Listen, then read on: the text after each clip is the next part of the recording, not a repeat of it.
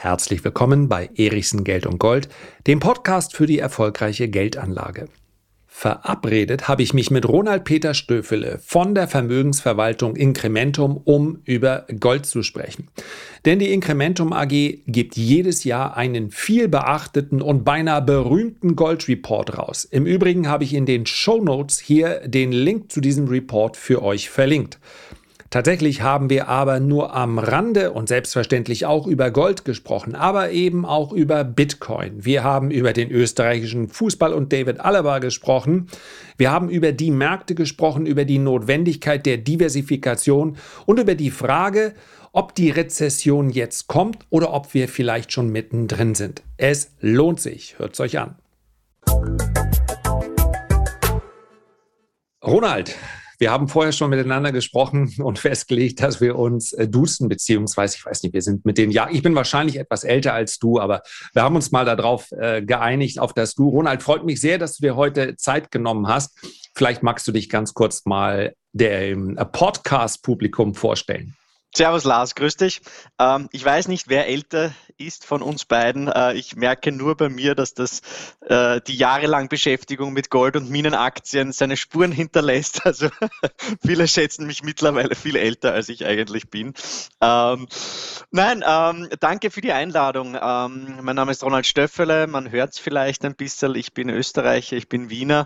Ähm, publiziere seit 16 Jahren den Ingolby Trust Report, die meistgelesene Studie zum Thema Gold. Ähm, wir haben jetzt vor kurzem den letzten Report rausgegeben mit dem Titel Stagflation 2.0. Da werden wir dann vielleicht ein bisschen drüber reden. Und ähm, ja, in erster Linie bin ich aber ähm, Fondsmanager bei der Incrementum AG, einer Investmentboutique mit Sitz in Liechtenstein. Wir verwalten sechs Investmentfonds. Wir machen äh, Vermögensverwaltung für High Net Worth Individuals, wie man so schön auf Deutsch sagt. Und eben das dritte Standbein ist das Research, wo wir den Ingolby Trust Report publizieren. Ansonsten Vater dreier Töchter, da wird es also auch nicht Fahrt und äh, ja, österreichischer Fußballfan, also man ist leid, leid gewohnt. Ja, ja. Du, dem, dem schließe ich mich an in beinahe allem, was du hier erzählt hast. Vielleicht werden wir auch deshalb manchmal älter geschätzt. Ich weiß nicht immer, ob es die Arbeit ist oder ob es die Kinder sind, aber man macht es ja gern und letztlich will man ja den Körper auch nicht wie neu wieder zurückgeben. Also warum nicht dann in vollen Zügen auch genießen? Und jetzt weiß ich auch, wo ich den Dialekt äh, schon mal gehört habe, äh, äh, der Alaba. Als ich das erste Mal den, das Interview mit ihm gehört habe, also das ist natürlich ein Vorurteil, aber das ist so herrlich, äh, ihn sprechen zu hören. Ist doch, glaube ich, auch aus dem Wiener Raum, oder? Der ist Wiener, ja, ja, ja, ja. Ja, ja, passt schon. Ja, herrlich. Ähm, ja, es gibt sicherlich auch Themen, die ganz unterhaltsam sind. Es gibt allerdings im Moment auch eine ganze Menge von Themen, die uns beschäftigen, die gar nicht so so spaßig sind, so viel Freude mit sich bringen. Und ich würde gern mal ganz am Beginn einsteigen, weil wir natürlich auch den einen oder anderen Zuhörer haben, der jetzt vielleicht fragt, in so einem, in einem derart unsicheren Umfeld. Und selbst Analysten haben derzeit eine, eine Bandbreite hinsichtlich ihrer Vorhersagen, was uns droht, die so breit ist, dass es Ausdruck dessen ist, was wir vielleicht jetzt erleben in einem Ausmaß der Unsicherheit, wie wir das lange nicht mehr gehabt haben, weil natürlich derart viele Faktoren nahezu unberechenbar erscheinen. Wir wissen nicht, wie sich der Krieg in der Ukraine entwickeln wird. Wir wissen dementsprechend auch nicht, wie die Notenbanken sich in den nächsten Monaten verhalten müssen. Also es ist ein extrem unsicheres Umfeld. Man könnte also annehmen, nach klassischer Lesart, es ist ein nahezu perfektes Umfeld für Gold, welches ja wahlweise als Krisenmetall oder Fluchtmetall bezeichnet wird. Und tatsächlich ist meine erste größere Begegnung mit Gold der, das Platzen der Dotcom-Blase gewesen im Jahr 2000. Mhm. Danach hatte ich das Gefühl, irgendetwas wird sich hier verändern am Finanzmarkt. Und ich hatte ein beruflich ein ganz erfolgreiches Jahr hinter mir und habe mich entschieden, physisches Gold zu kaufen und auch etwas physisches Silber. Und wie das, äh, ja, wie das häufig so ist, wenn du es einmal irgendwo eingelagert hast, das hat den ganz großen Vorteil, du drückst nicht so schnell wieder auf den Verkaufsknopf. Also nach wie vor habe ich genau diese Bestände an physischem Gold und Silber, welche ich ähm, zur Jahrtausendwende gekauft habe. Machen wir es erstmal als Einstieg so einfach wie möglich für jemanden, der noch nicht investiert ist.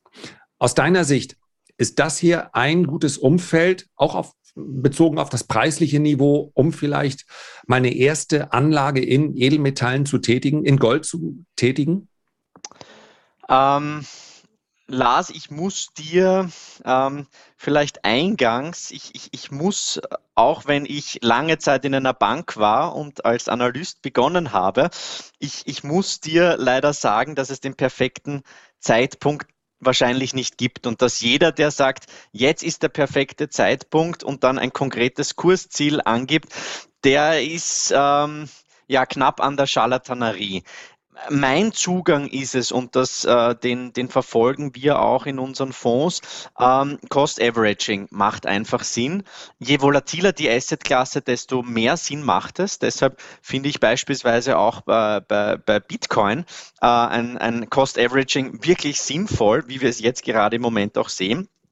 Ähm, aber ich denke schon, dass Gold in diesem Umfeld, das geprägt ist von negativen Realzinsen, von ähm, jetzt nicht unbedingt ähm, positiven äh, Outcomes der monetären Experimente, die wir in den letzten Jahren gesehen haben, dass man Gold einfach im Portfolio haben sollte. So wie ein David Alaba als äh, äh, Verteidiger in einer Mannschaft, so wie einen guten Verteidiger oder einen guten Torhüter im Portfolio macht es einfach Sinn. Es macht aber wenig Sinn, außer man, man, man ist Italien, äh, ausschließlich mit Verteidigern zu spielen.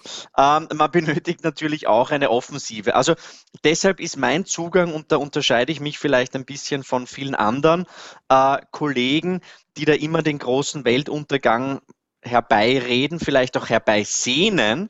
Ähm, meiner Meinung nach ist Gold nicht nur für pessimistische, für negative Outcomes prädestiniert, sondern man vergisst, glaube ich, sehr oft, dass ähm, mittlerweile zwei Drittel der Nachfrage, der physischen Nachfrage aus den Emerging Markets kommen. Das heißt, wir denken, die Welt besteht eigentlich nur aus Europa und den USA. Ähm, der Goldmarkt findet aber ganz woanders wirklich statt. Ja? China, Indien, Vietnam, zuletzt beispielsweise auch Ägypten mit einem Kauf von mehr als 70 Tonnen Gold. Also Insofern würde ich einfach die Lanze dafür brechen, dass man Gold jetzt, wie gesagt, als einen verlässlichen Verteidiger im Portfolio sieht, aber nicht als als Antwort äh, auf alle Fragen, auf, äh, als die eierlegende Wollmilchsau.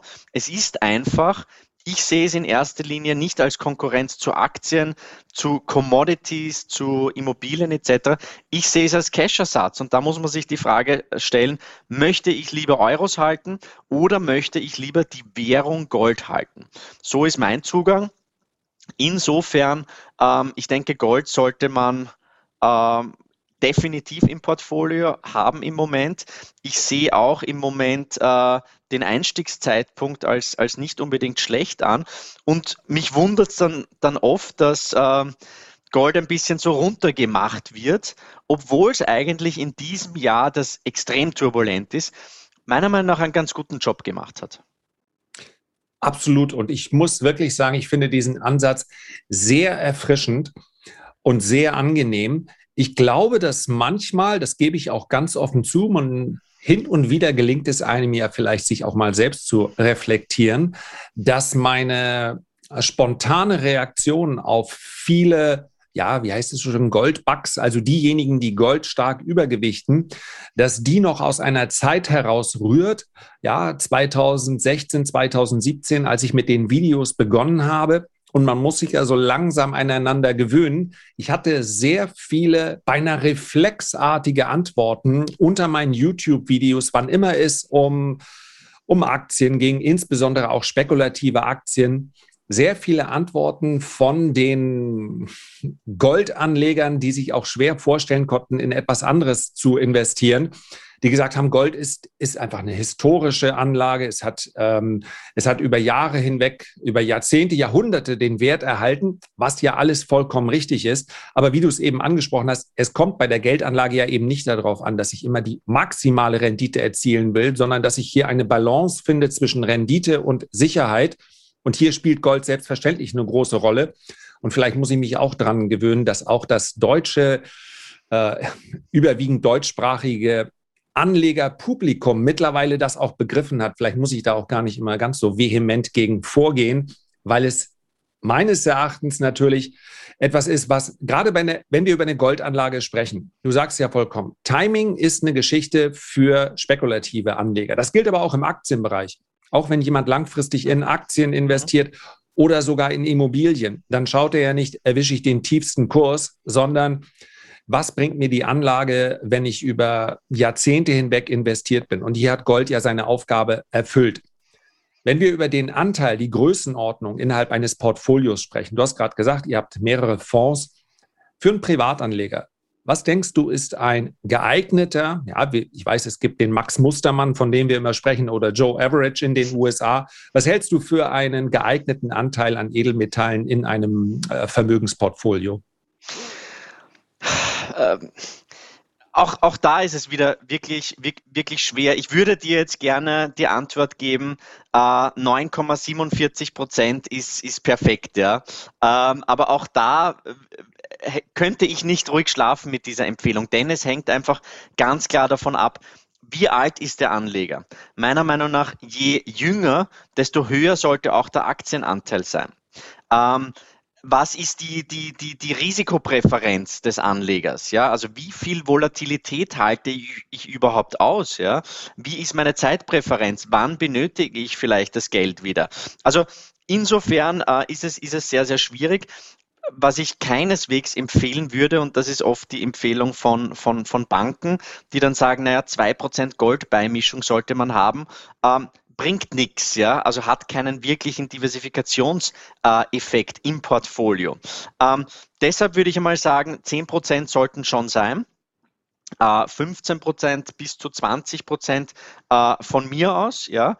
Ähm, aber wie gesagt, es hängt einfach davon ab, ähm, wie das restliche Portfolio natürlich aussieht. Wir haben es beispielsweise auch ganz, ganz schön durchgerechnet. Wir haben einen Fonds, wo wir 75 Prozent physisches Gold haben, 25 Prozent Bitcoin und da ähm, permanent Optionen verschreiben, um einfach die Volatilität von Bitcoin quasi abzuernten und da eben auch ein Rebalancing machen. Das heißt, es wird eigentlich die Assetklasse, die stark verloren hat, die wird wieder, ähm, die wird wieder aufgebaut und vice versa. Also da haben wir, glaube ich, äh, Ansätze, die, die durchaus vernünftig sind. Ähm, das World Gold Council hat es auch einmal ausgerechnet. Da gibt es äh, auf der Seite ähm, gold.org gibt es auch ganz schöne Rechner, wo man sich dann auch wirklich anschauen kann äh, äh, oder eingeben kann, wie schaut mein, mein Portfolio aus. Und dann wird einem quasi ausgespuckt, wie hoch der Goldanteil äh, sein sollte.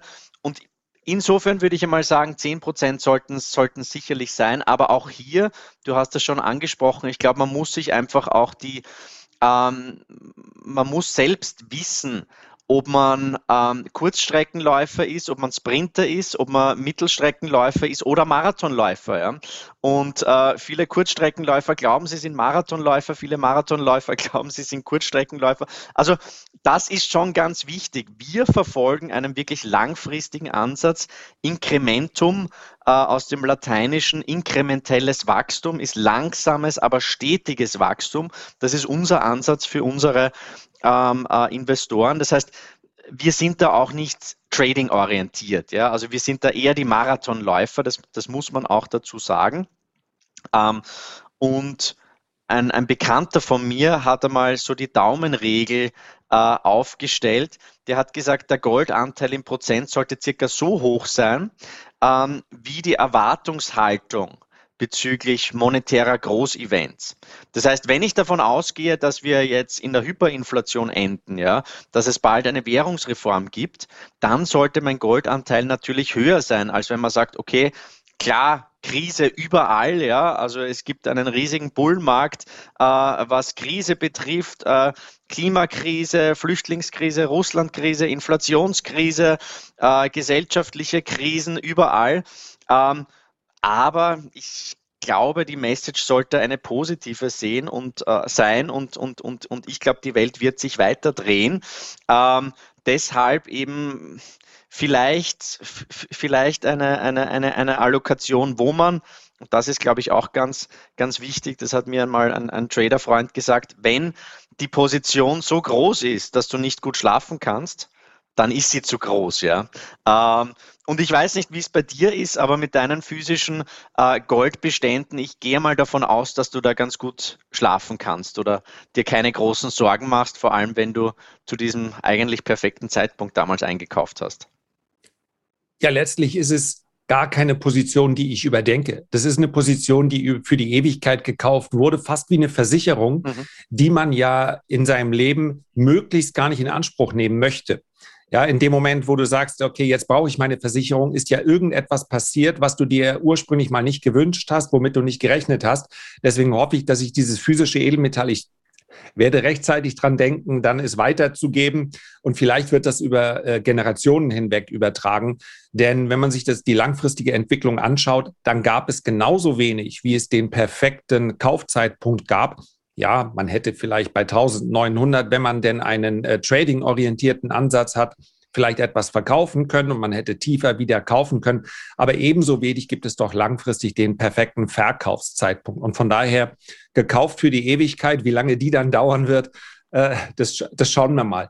Was ich jetzt sehr Optimist, also wenn ein Wiener sagt, ja, dass die Welt sich wahrscheinlich weiterdreht, dann ist das ja aus Sicht eines Wieners im Prinzip grenzenlose Euphorie, zumindest mal ein Optimismus, den, den seine Landsleute nicht immer mitbringen. Also das ist meines Erachtens genau die, die Einstellung, denn wenn du sagst, morgen oder übermorgen wird es wahrscheinlich vorbei sein, dann muss man sich natürlich über die langfristige Geldanlage erstmal auch nicht mehr so viele Sorgen machen. Dann sollte man sich die, eine Flasche Rotwein aufmachen und schauen, dass man dann die letzten Stunden äh, in viel Freude und, und Eintracht verbringt. Aber äh, so schauen wir natürlich nicht nach vorne. Was ich ebenfalls sehr spannend finde, ist, dass du Bitcoin angesprochen hast.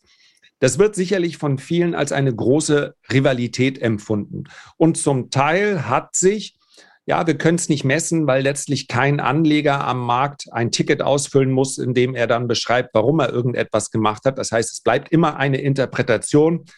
Aber ich denke, ein Teil der potenziellen Anlagen, die sonst in Gold oder in Edelmetalle geflossen wären, sind sicherlich auch in Bitcoin geflossen. Ich würde hier gern an dieser Stelle nochmal die Unterscheidung machen zwischen Bitcoin und Kryptos im mhm. Allgemeinen. Mhm. Gerade nach dem, was wir in den letzten Tagen und Wochen erlebt haben.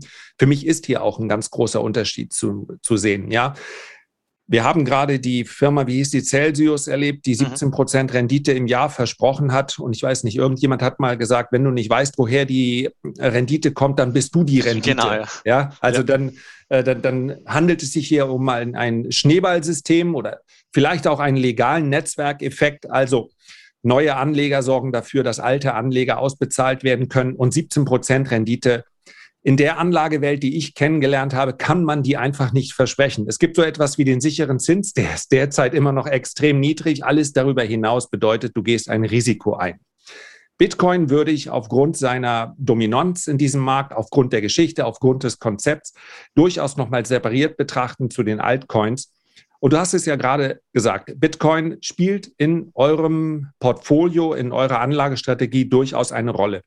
Dem entnehme ich also, dass es vermutlich, wenn wir jetzt die Volatilität betrachten, ja, die, das andere Extrem zu Gold ist. Gold zumindest über die Jahre hinweg, durch die Zeiten hindurch eine eher geringe Volatilität.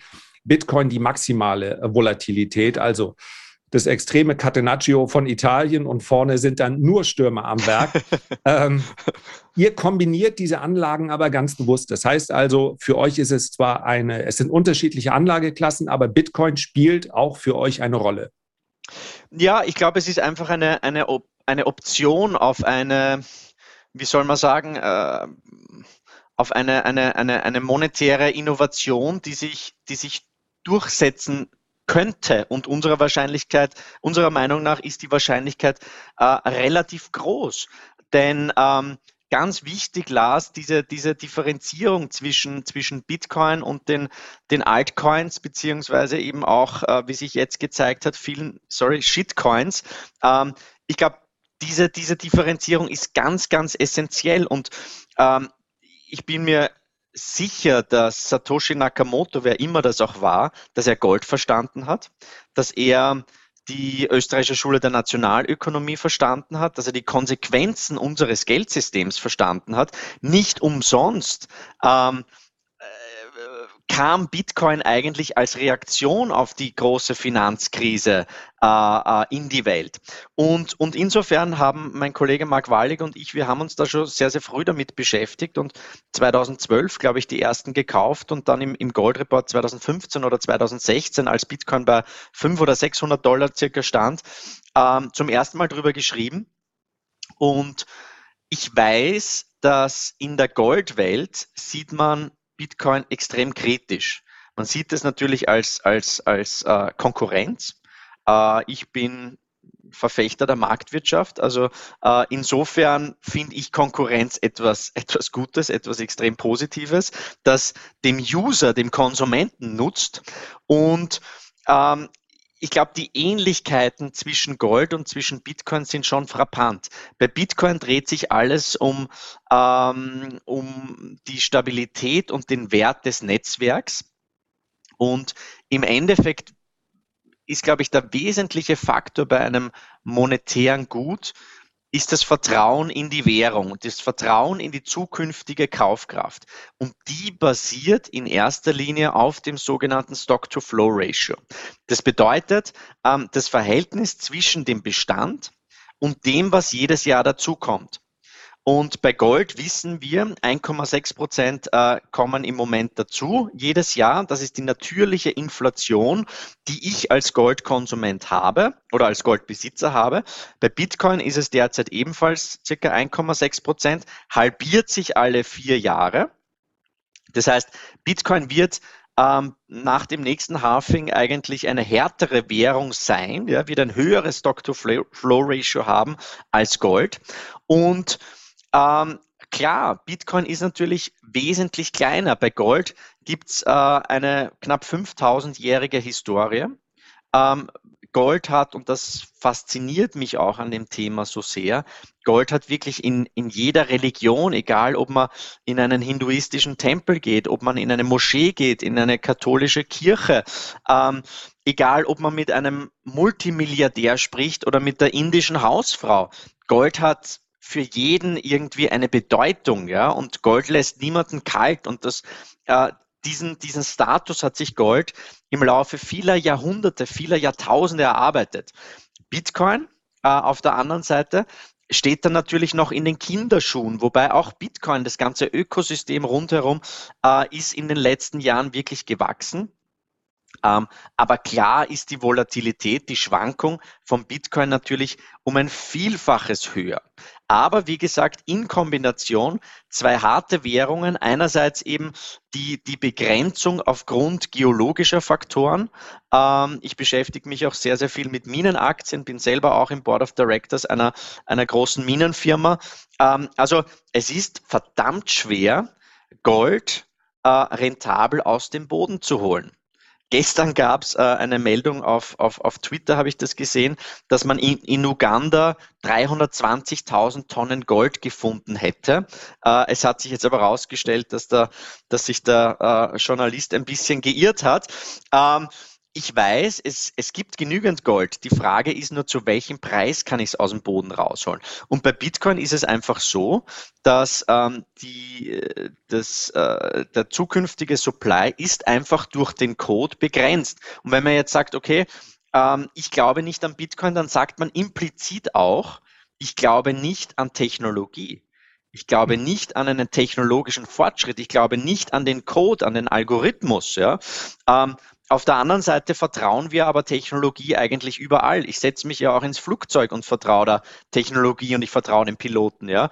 Äh, ich habe ein Navigationssystem. Ich habe im Handy eigentlich alle Daten, die ich so ähm, äh, preisgeben möchte. Also insofern denke ich, dass die Kombination zwischen Gold und Bitcoin durchaus Sinn macht, auch von der Volatilität her.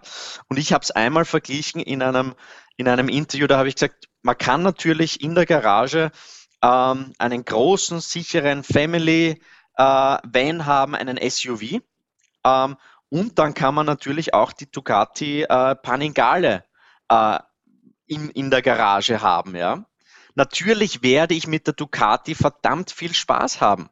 ich werde schneller von A nach B kommen. Aber die Risiken sind natürlich andere als im, im, im, im, im großen Family Van. Speziell, wenn es eben zu regnen beginnt, wenn es vielleicht eisig ist auf der Straße, wie wir es auch jetzt im Moment eigentlich sehen. Ja? Ähm, aber es spricht wirklich nichts dagegen, beides im Portfolio zu haben. Sicherheit und auch ein bisschen Spaß. Und wie gesagt, ich glaube, Bitcoin ähm, ist auf einem sehr, sehr guten Weg und, und, und, und, und wenn ich mir anschaue, ähm, wie stabil das Netzwerk läuft, ja, ähm, dann, dann, dann habe ich eigentlich wenig Zweifel daran, dass sich Bitcoin als monetäre Technologie wirklich durchsetzen wird. Und dann, entschuldige, dass ich die, die Frage so wahnsinnig lang beantworte, aber es ist einfach äh, ein, ein, ein, eine wirklich faszinierende Entwicklung, äh, die wir da beobachten dürfen ich glaube, der Case für Gold, aber auch für Bitcoin wäre ja nicht vorhanden, hätten wir Sound Money, hätten wir äh, Notenbanker, die halt wirklich Geldwertstabilität suchen, hätten wir ähm, geringe Schuldenstände, hätten wir positive Realzinsen etc. Also der Case wird natürlich äh, in erster Linie dadurch getrieben, dass wir in einem alles andere als gesunden Geldsystem leben. Früher oder später, und, und das ist jetzt vielleicht etwas, wo viele sagen, das, das klingt ein bisschen pessimistisch, aber wenn man sich mit der Geschichte und mit der Geldgeschichte beschäftigt, dann weiß man, dass Währungsreformen oft stattgefunden haben, ja, dass es auch nachher weitergegangen ist aber dass man in diesen Übergangsphasen, da hat es schon Sinn gemacht, ja, Sachwerte zu besitzen, Gold zu besitzen, vielleicht äh, natürlich Aktien, Immobilien etc. zu besitzen. Und ich glaube, in so einer Übergangsphase wird es auch Sinn machen, Bitcoin zu besitzen. Also ähm, insofern ähm, brechen wir da wirklich eine Lanze für Gold und für Bitcoin, aber es ist nach wie vor ein bisschen ein Exotenthema. Ich glaube, Bitcoin hat vielleicht ein bisschen ein aggressiveres äh, wie soll man sagen, äh, eine aggressivere Marketingabteilung als Gold. Ähm, deshalb gibt es da diese, diese extreme Rivalität zwischen Gold und Bitcoin. Meiner Meinung nach sind sie eigentlich verwandt miteinander und deshalb finde ich es immer ein bisschen schade, wenn man da so, so, ein, so ein Lagerdenken ähm, äh, äh hochstilisiert.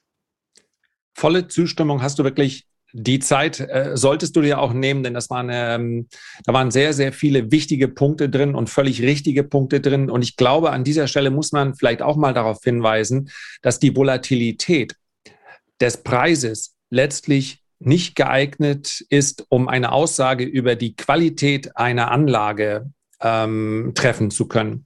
Und wir sehen das Ganze natürlich auch, wenn der Euro jetzt weder in Österreich äh, noch in Deutschland sonderlich beliebt ist. Er ist im Vergleich zu vielen anderen Währungen, insbesondere in Schwellenländern und in Dritte Weltländern, ist es eine vergleichsweise stabile Währung, obwohl wir gerade eine Inflation spüren, bei der wir den Eindruck haben, unser Fiat-Geld wird immer weniger wert und das kann man ja mit Sicherheit sagen, es wird immer weniger wert sowohl als ähm, äh, Zahlungsmittel, aber auch als Anlagemittel. Das war aber auch immer schon so. Also lange bevor die Verbraucherpreisinflation jetzt jedem auffällt und in der Tagesschau oder im Heute-Journal immer wieder diskutiert wird, haben wir ja auch schon hm, zwei Dekaden der Asset Price Inflation erlebt. Jeder, der gesagt hat vor zehn Jahren, ich warte mal, die Immobilienpreise sind mir zu hoch, wird das erlebt haben die bekommt er nie wieder zu diesen vergleichsweise günstigen Preisen wie vor zehn Jahren. Also Inflation findet immer statt und Fiat-Geld ist nie eine Anlage.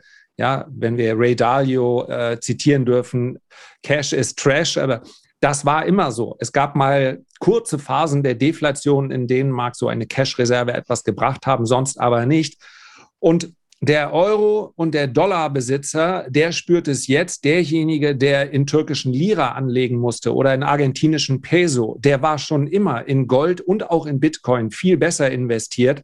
Der hat also, während alle anderen innerhalb kürzester Zeit 90, 95 Prozent ihrer Kaufkraft oder 99 Prozent ihrer Kaufkraft verloren haben, der hat dann selbst mit einem äh, Bitcoin, der vielleicht um 50, 60, 70 Prozent korrigiert hat, vom Top ja, wenn wir mal schauen, von wo wir kommen, 2013, 14, 15, dann ist das ja immer noch eine Erfolgsstory. Also man darf es dann auch nicht zu sehr aus der eigenen Warte betrachten, denke ich, sondern äh, Stabilität zeigt sich immer dort, wo Instabilität herrscht. und das ist in vielen äh, Währungen, Währungsräumen dieses Planeten ja ein, ein durchgehendes Problem. Ja, also in, in Afrika für jeden praktisch jeden Staat, wenn wir vielleicht mal Tunesien, Marokko rausnehmen, ich glaube, die haben zumindest ansatzweise so etwas wie Stabilität. Für alle anderen wäre es immer sinnvoller gewesen, in Bitcoin, auf jeden Fall aber auch in Gold zu investieren. Ähm, Ronald, ich würde gerne über, den, über die aktuelle Lage, so schwer es auch ist, noch ein paar Worte verlieren. Dass der Titel der letzten Studie lautete Stagflation 2.0, wenn ich mich recht entsinne.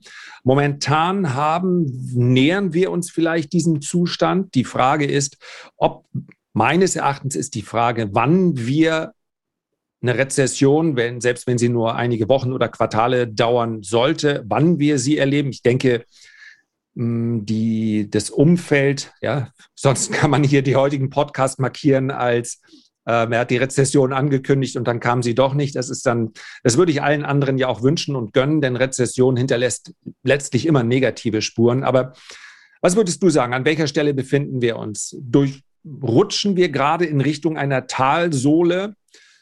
und können diese dann auch durchschreiten oder befinden wir uns noch im äh, freien Fall? Sowohl was die wirtschaftliche Entwicklung angeht, als auch die oder sagen wir die konjunkturelle Entwicklung. Ja, vielen Unternehmen geht es ja derzeit gar nicht so schlecht, ähm, als auch die Entwicklung an den Börsen. Was ist so dein, deine Einschätzung der aktuellen Marktphase? Also Lars, ich, ich muss, muss dir sagen, meiner Meinung nach befinden wir uns schon in der Rezession. Ähm, und Rezessionen sind ja auch dadurch gekennzeichnet, dass sie eigentlich dann, wenn sie offiziell announced werden, da ist eigentlich das Gröbste dann schon vorüber. Ja? Und ich habe dann, äh, ich bin recht aktiv auf Twitter und ich habe mir dann schon mal angeschaut, was so sage ich einmal, Mainstream-Analysten, die vielleicht in großen Bankhäusern sitzen und ich weiß, wie die Entscheidungsfindung da stattfindet. Je größer so eine Institution, desto länger dauert das und desto bürokratischer. Also die sagen, ja, ja, es gibt so ein bisschen eine Abschwächung, aber äh, Rezession ist jetzt da noch nicht äh, zu sehen. Ähm, meiner Meinung nach, wir, wir befinden uns bereits in der Rezession. Äh, nur, nur vielleicht eine Zahl dazu, äh, Uni, äh, Universität Michigan Consumer Sentiment mit dem niedrigsten Stand ever in den letzten 70 Jahren. Das heißt nicht einmal in der Zeit des Vietnamkrieges, des äh, Ölembargos in den 70er, Inflation, Stagflation der 1970er, Irakkrieg, 1987er Crash, äh, große Finanzkrise 2008, 2009, Covid, hatten wir so niedrige Werte beim Consumer Sentiment. Ähm, wir sehen, dass sich die Yield Curve, also die Zinsstrukturkurve, äh, hat sich jetzt auch erneut äh, äh invertiert in einigen, äh, äh, in, in, in, in einigen ähm, Timeframes. Also insofern schrillen für mich schon wirklich die, die, die Rezessionsalarmglocken. Ähm, und man darf nicht vergessen, das ist natürlich aktuell eine Momentaufnahme, aber wenn wir, wenn wir über das Thema Inflation sprechen, dann denke ich schon, wir haben ähm, 2020 im Herbst haben wir einen Spezialreport geschrieben, der hieß ähm, Der Junge, der Wolf rief, wo wir ähm, vor der Inflation gewarnt haben. Damals wurden wir milde belächelt. Ähm, äh, jetzt ist die Inflation da. Jetzt ist natürlich nur der Herr Putin äh, an der ganzen Misere schuld, dass die Inflationsraten bereits vorher massiv gestiegen sind. Ja. Wie der das, Ölpreis im Übrigen auch. Ne? Richtig, richtig. Ja. Also in erster Linie ich glaube, wir haben im Gold Report viele, viele Gründe dafür aufgeführt. Wir sehen einfach, dass im Bereich der Commodities, speziell im Bereich Energy, wurde viel zu wenig investiert in neue Kapazitäten. Wir sehen natürlich auch die ganzen äh, Konsequenzen von, von, von, von ESG. Alles, das irgendwie mit, mit, mit Rohstoffen zu tun hat, ist nun böse.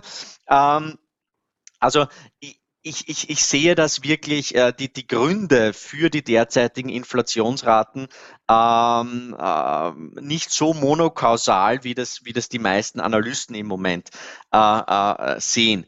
Ähm, und ich glaube, jetzt merkt man schon, dass Inflation wirklich das ganz zentrale Thema ist, Lars. Ähm, und ich glaube, das große Problem ist, äh, Inflation hat natürlich auch ein, ein sehr einen sehr starken psychologischen Aspekt. Das heißt, wenn ich jetzt als Konsument als Unternehmer, als Investor davon ausgehe, dass die Inflation weiterhin hoch bleiben wird, dass sie vielleicht noch ansteigen wird, dann werde ich natürlich auch mein Verhalten verändern. Und dieses, dieses, ähm, äh, dieses Inflations-Mindset, das habe ich beispielsweise in Emerging Markets sehr, sehr stark. Die wissen, hey, ich, ich, ich kann mein Geld nicht auf die Bank legen, ich muss es, ich muss es investieren, ich muss bei meinen, ähm, äh, bei meinem äh, Lieferanten beispielsweise muss ich andere äh, Zahlungsziele vereinbaren, ich muss mit den Kunden anders äh, äh umgehen. Also ich glaube, dieses Inflationsmindset, das jetzt wirklich in unseren Köpfen drinnen ist, das wieder rauszukriegen, das wird sehr, sehr schwer. Und was jetzt im Moment stattfindet, die Federal Reserve versucht nun, die letzten Resteln ihrer Credibility, also ihrer Glaubwürdigkeit, eigentlich wieder ähm, zurückzugewinnen. Ich glaube, wir wissen alle, dass die Notenbanken, speziell die EZB, ähm, wir haben im Report geschrieben, in der EZB gibt es weniger Falken als Berggemsen in den Niederlanden. Also ähm, die EZB hat da wieder mal äh, relativ gesehen wirklich einen miserablen Job gemacht. Die Amnis waren da, waren da uns da wieder einiges voraus. Aber ich glaube, Jay Powell muss jetzt einfach versuchen, diese Kredibilität, die die Federal Reserve aufgebaut hat, ja, die basiert auf Paul Volcker, der damals in den äh, Ende der 70er, Anfang der 80er Jahre die große Inflation, die große Stagflation bekämpft hat mit sehr, sehr aggressiver Geldpolitik. Es war nicht nur die Geldpolitik, sondern es war natürlich auch die Fiskalpolitik unter Reagan. Aber diese Kredibilität, die man aufgebaut hat, ähm, die darf nicht verloren gehen. Und ich glaube, das ist das ganz zentrale Thema, ähm, weshalb man jetzt eben auch davon ausgeht, also wir stehen jetzt mittlerweile bei Zinserwartungen für Ende des Jahres bei 3,5 Prozent, ähm, Frühjahr 2023 3,75 bis 4 Prozent. Also da raschelt schon, schon ordentlich. Und Insofern ist es sehr, sehr spannend, dass Jay Powell jetzt ganz bewusst diese Demand Destruction anspricht, dass er von einem Reverse Wealth Effect spricht. Das heißt, man möchte durch eine scharfe Bremsung der Konjunktur und auch ein ganz bewusstes ähm, wie soll man sagen, eine bewusste Talfahrt, äh, eine kontrollierte Talfahrt an den Kapitalmärkten, an den Aktienmärkten, an den Anleihenmärkten und auch an den Immobilienmärkten, versucht man eben die Inflationsraten runterzubekommen. Ähm, und so ein Soft Landing äh, zu erreichen ich wäre da sehr skeptisch. Das ist wie wenn ich meinen Kindern sage, okay, da habt ihr ein Gummibärli, ähm, ihr esst aber nicht den Rest der Packung auf. Ja? Ähm, das funktioniert in der, in der Theorie vielleicht ganz gut, in der Praxis wird es sehr, sehr schwierig sein. Und wir sehen bereits jetzt, ich meine, ähm, was heuer passiert ist an den Kapitalmärkten, ist wirklich epochal. Ja? Also wir haben an den US-Anleihenmärkten den mhm. brutalsten Start ähm, gesehen ähm, seit, ich glaube,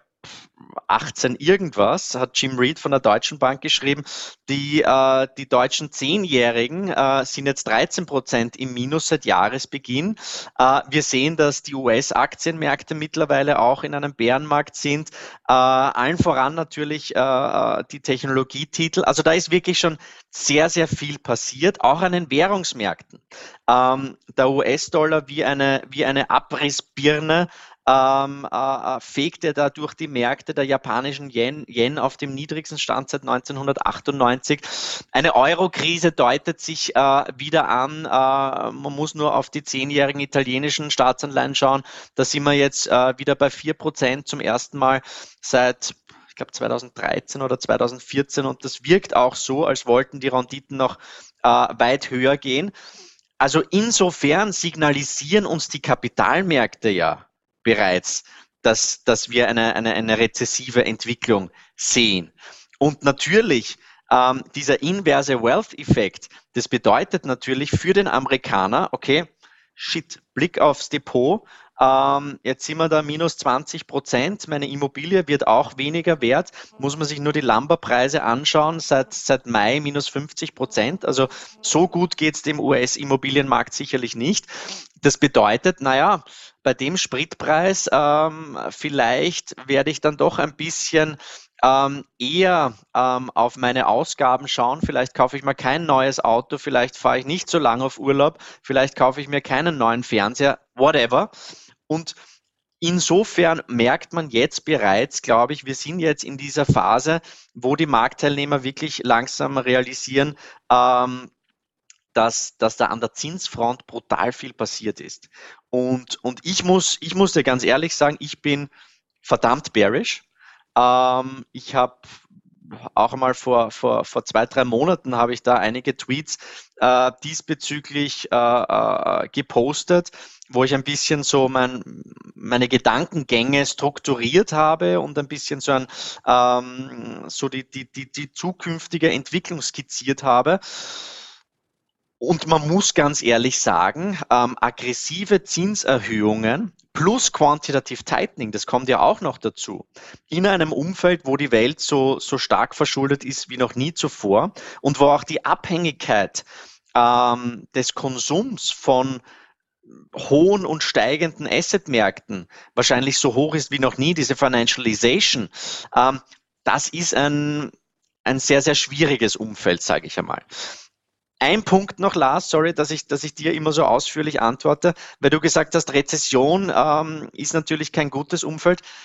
Jein, Rezessionen gehören einfach zu einem Zyklus dazu. Man darf nicht vergessen, dass wir in der Phase vor der Corona-Krise die längste Expansion der US-Geschichte hatten. Dann gab es eben, klar, Corona war natürlich ein Black Swan, dann gab es die Krise. Wir waren aber nur ganz, ganz kurz in der Rezession. Wieso? Weil die Notenbanken und die Fiskalpolitik natürlich massiv reingefahren sind. Das heißt, es wurde eigentlich keine wirkliche Bereinigungsrezession ähm, zugelassen.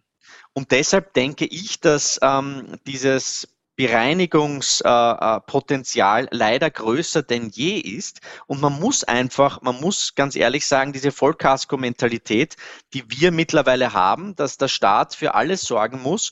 Äh, und wenn die Inflation hoch ist, dann muss er mir alles ausgleichen und meine Kaufkraft ähm, äh, quasi garantieren das hat dann mit Marktwirtschaft nicht mehr wahnsinnig viel zu tun. Ja?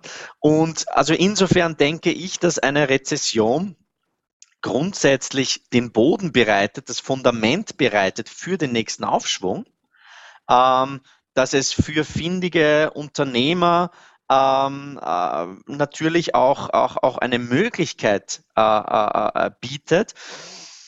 Aber ich weiß auch, dass äh, die Rezession natürlich, weil es äh, natürlich auch politische Konsequenzen hat, dass man da sehr, sehr stark dagegen steuern wird. Die große Frage, die sich nun natürlich stellt, ähm, im Vergleich zu den Krisen davor, zur Corona-Krise, zur großen Finanzkrise. Damals war Inflation kein Thema. Das heißt, damals konnte man natürlich noch aggressiv die Zinsen senken und aggressive Geld- und Fiskalpolitik äh, äh, lancieren, um uns aus der Krise rauszuhieven. Nun ist Inflation das ganz zentrale Thema. Insofern ist, glaube ich, die, die Werkzeugkiste der Notenbanken, ähm, die ist äh, nicht mehr so prall gefüllt wie noch zuvor. Ich stimme dir da absolut zu. Ich versuche mal einen positiven Gegenentwurf zu konstruieren. Meines Erachtens wird vermutlich, wenn wir uns anschauen, wie sich die Geldpolitik in den letzten, letztlich nicht erst äh, seit der Finanzkrise, sondern eigentlich schon seit äh, Alan Greenspan, der auf die Idee kam, äh, äh die Zinsen aggressiv zu senken in einer Phase, wo man im Nachhinein, er selbst auch sagt, das war vermutlich nicht notwendig. Da da hat er ein neues Zeitalter eingeläutet und das sind nun schon mehr als äh, 20 Jahre. Und letztlich denke ich, dass wir am Ende dieses Prozesses, dieser Geldmengenausweitung vermutlich Reformen erleben werden. Ob das Reformen sind, die dann mit neuen Währungen einhergehen, mit neuen Beschränkungen oder ob es letztlich die Reform sein wird, dass der Staat und die Notenbank in der Lage sein möchte, sämtliche Geldströme zu kontrollieren in Form von digitalen Währungen. Das lassen wir jetzt mal dahingestellt. Die für mich derzeit aus Sicht eines aktiven Anlegers spannende Frage ist, ob diese Rezession, über die wir jetzt sprechen, jetzt schon kommt, ob man sie also zulassen wird oder ob wir möglicherweise vorher noch einen, ja, einen finalen Rettungsversuch sehen, die Notenbanken, also die Instrumente, die sie bisher benutzt haben, nochmal wieder rausholen. Was natürlich passieren könnte, wenn die Ursachen, die jetzt für Inflation sorgen, urplötzlich verschwinden. Und das könnten sie ja theoretisch. Wenn wir uns anschauen, Paul Volcker hatte ein Umfeld, wo er ja, es war Demand und Supply äh, driven letztlich. Also das heißt, er hat ja reagiert auf eine, ähm, auf eine ja, Notenbank-Wahrheit, auf ein Notenbankgesetz, nämlich Inflation ist immer nur dann aktiv von einer Notenbank eingefangen worden, wenn sie die Zinsen letztlich auch auf, die, auf das Niveau der Inflation erhoben hat, beziehungsweise leicht darüber. Und das war eben dann für Paul Volcker, glaube ich, ein Zinssatz von 18 Prozent, den er brauchte.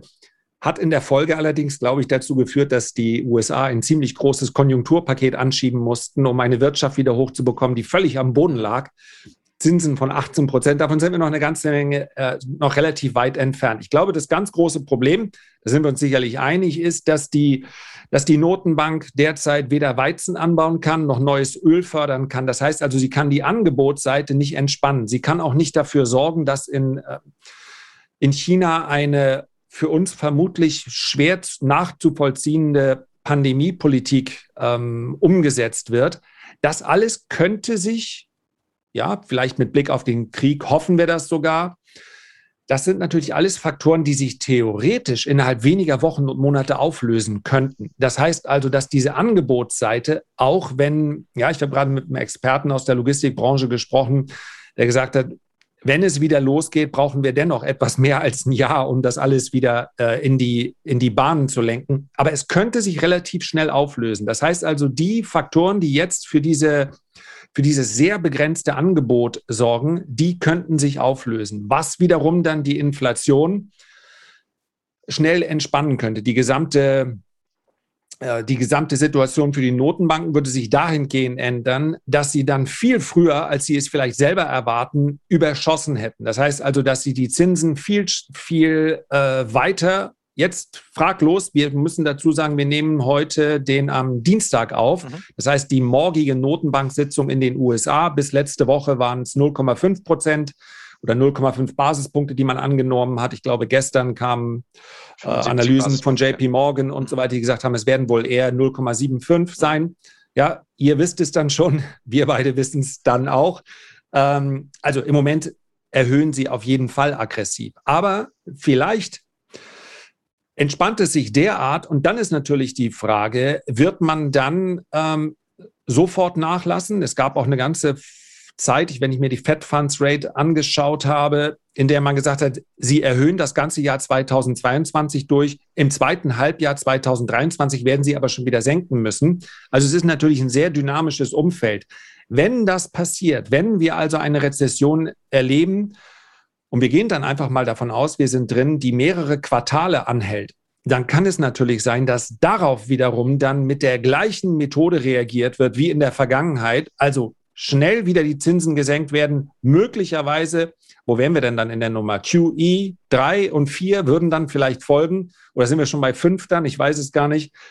Das heißt also, dass dann mit einmal Risk-On-Werte wieder steigen, äh, Technologiewerte wieder steigen. Und von daher, fraglos ist das, das Umfeld derzeit ein, ein, ein bärisches. Aber was ich damit sagen will, es braucht nur wenig, wenig Veränderung, um daraus für die Börse erstmal wieder ein recht bullisches mhm. Umfeld zu machen. Ähm, da, da, bin ich bei dir, Lars. Ähm, ich, ich denke auch, dass wir die, die Höchststände bereits vermutlich von dieser Inflationswelle vermutlich bereits gesehen haben. Ähm, also ich kann mir gut vorstellen, dass wir aufgrund des Basiseffekts in erster Linie, dass wir da sukzessive runtergehen werden.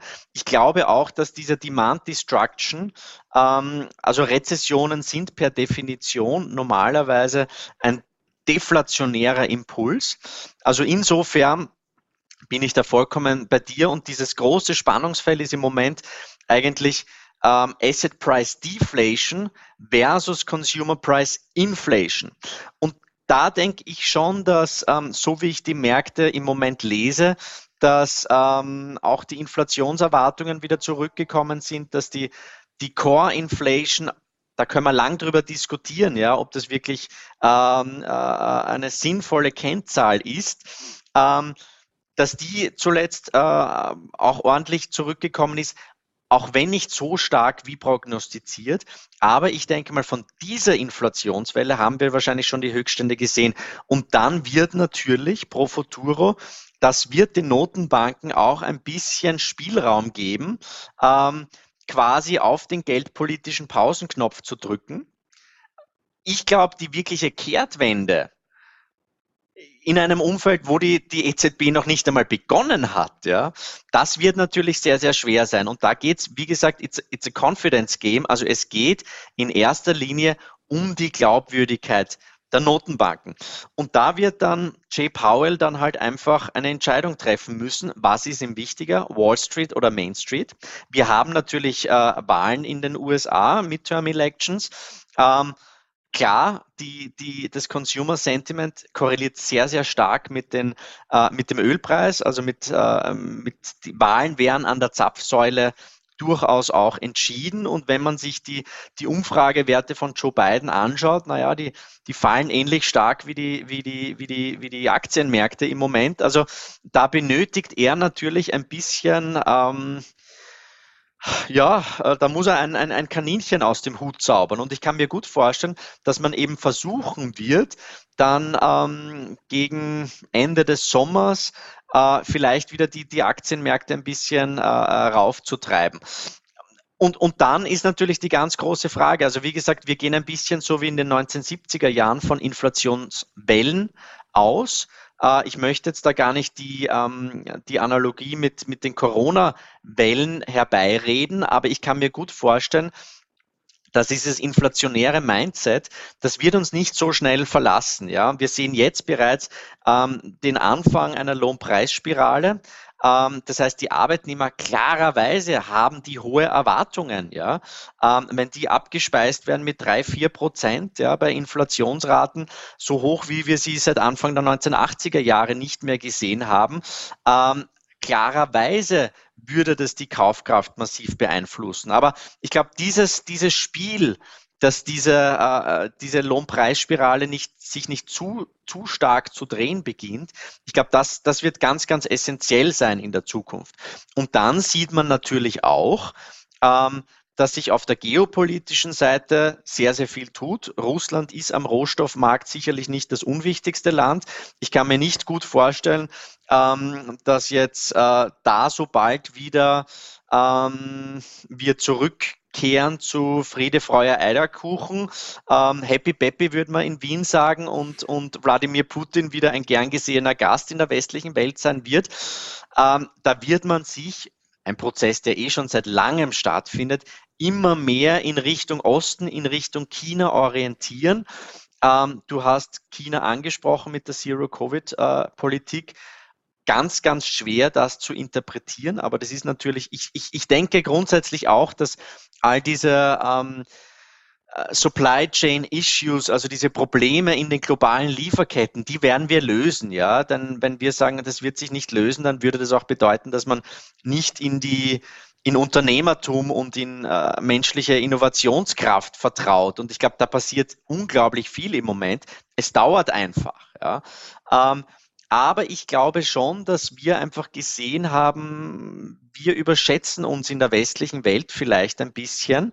Ähm, ich glaube, man hat ganz gut gesehen, ähm, dass eigentlich die Rohstoffexporteure am längeren Ast sitzen, ja, und eine ganz, ganz schnelle Wende hin ähm, zu alternativen Energien, ähm, zu äh, im Agrarbereich eine ganz, ganz dramatische Lage und, und, und, und mir ist es wichtig, auch darauf hinzuweisen, dass dass Hungersnöte ähm, uns beschäftigen werden in den, in den nächsten Monaten. Also äh, da sehe ich leider kaum Entspannung.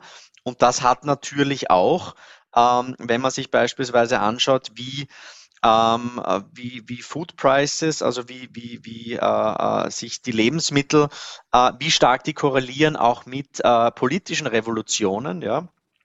Ähm, arabische Frühling, bestes Beispiel dafür. Also da gibt es noch jede Menge ähm, im Englischen sagt man Second and Third Layer Effects, also nicht der erste Domino, den zu, zu antizipieren oder zu dessen, dessen äh, Konsequenz zu, äh, zu verstehen, das ist relativ einfach, aber dann den zweiten, dritten, vierten, fünften Domino, ja, das ist dann eigentlich, das, das macht dann die Faszination und die, die Komplexität aus.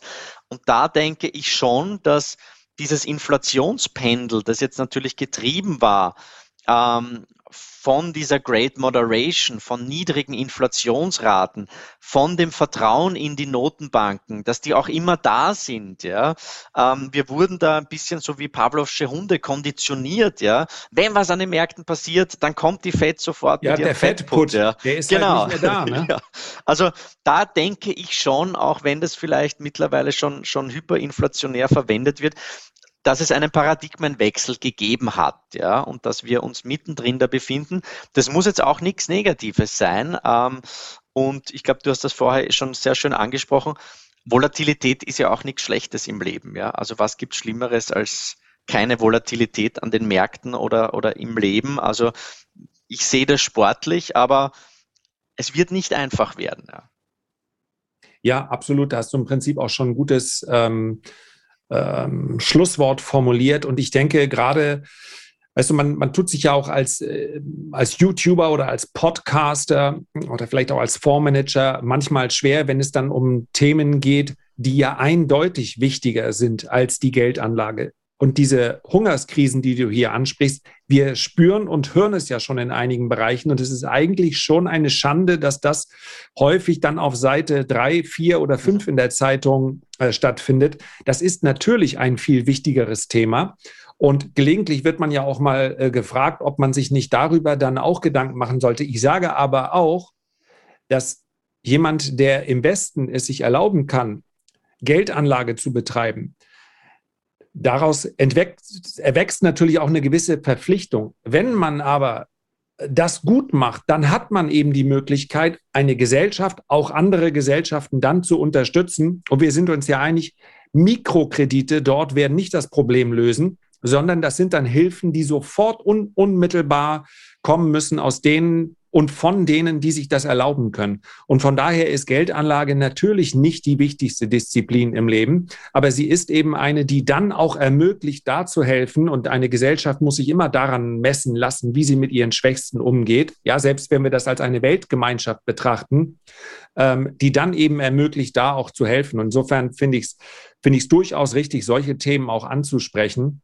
Und ähm, ja, Ronald, ich hätte noch einige Themen und würde gerne dich jetzt schon mal einladen zu einer weiteren äh, Podcast-Folge. Ich habe zum Beispiel noch Silber hier auf dem Zettel stehen, weil mich, auch weil ich auch viele Fragen dazu bekomme. Ähm, und noch einige Themen mehr. Es hat mir wirklich viel Freude bereitet. Ich danke dir ganz herzlich, dass du dir die Zeit Lars, genommen hast. Lars, ja, darf ich nur reinspringen? Sehr gerne. Sehr wir gerne. haben jetzt eigentlich kaum über Gold geredet. Da hast du vollkommen recht. Das haben wir nicht gemacht.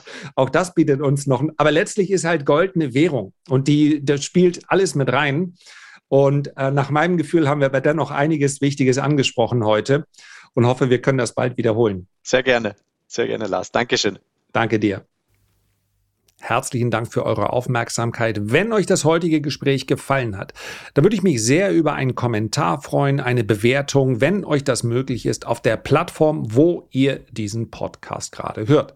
Und am allermeisten freue ich mich, wenn wir uns beim nächsten Mal gesund und munter wieder hören. Bis dahin alles Gute, euer Lars.